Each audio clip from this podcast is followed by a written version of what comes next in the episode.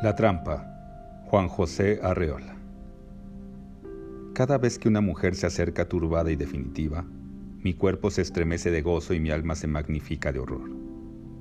Las veo abrirse y cerrarse, rosas inermes o flores carniceras. En sus pétalos funcionan goznes de captura, párpados tiernos, suavemente aceitados de narcótico. En torno a ellas zumba el enjambre de jóvenes moscardones pedantes y caigo en almas de papel insecticida, como en charcos de jarabe. Experto en tales accidentes, despego una por una mis patas de libélula, pero la última vez quedé con el espinazo roto. Y aquí voy volando solo.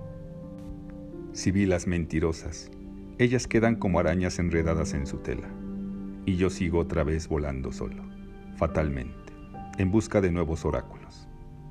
Oh maldita, acoge para siempre el grito del espíritu fugaz en el pozo de tu carne silenciosa.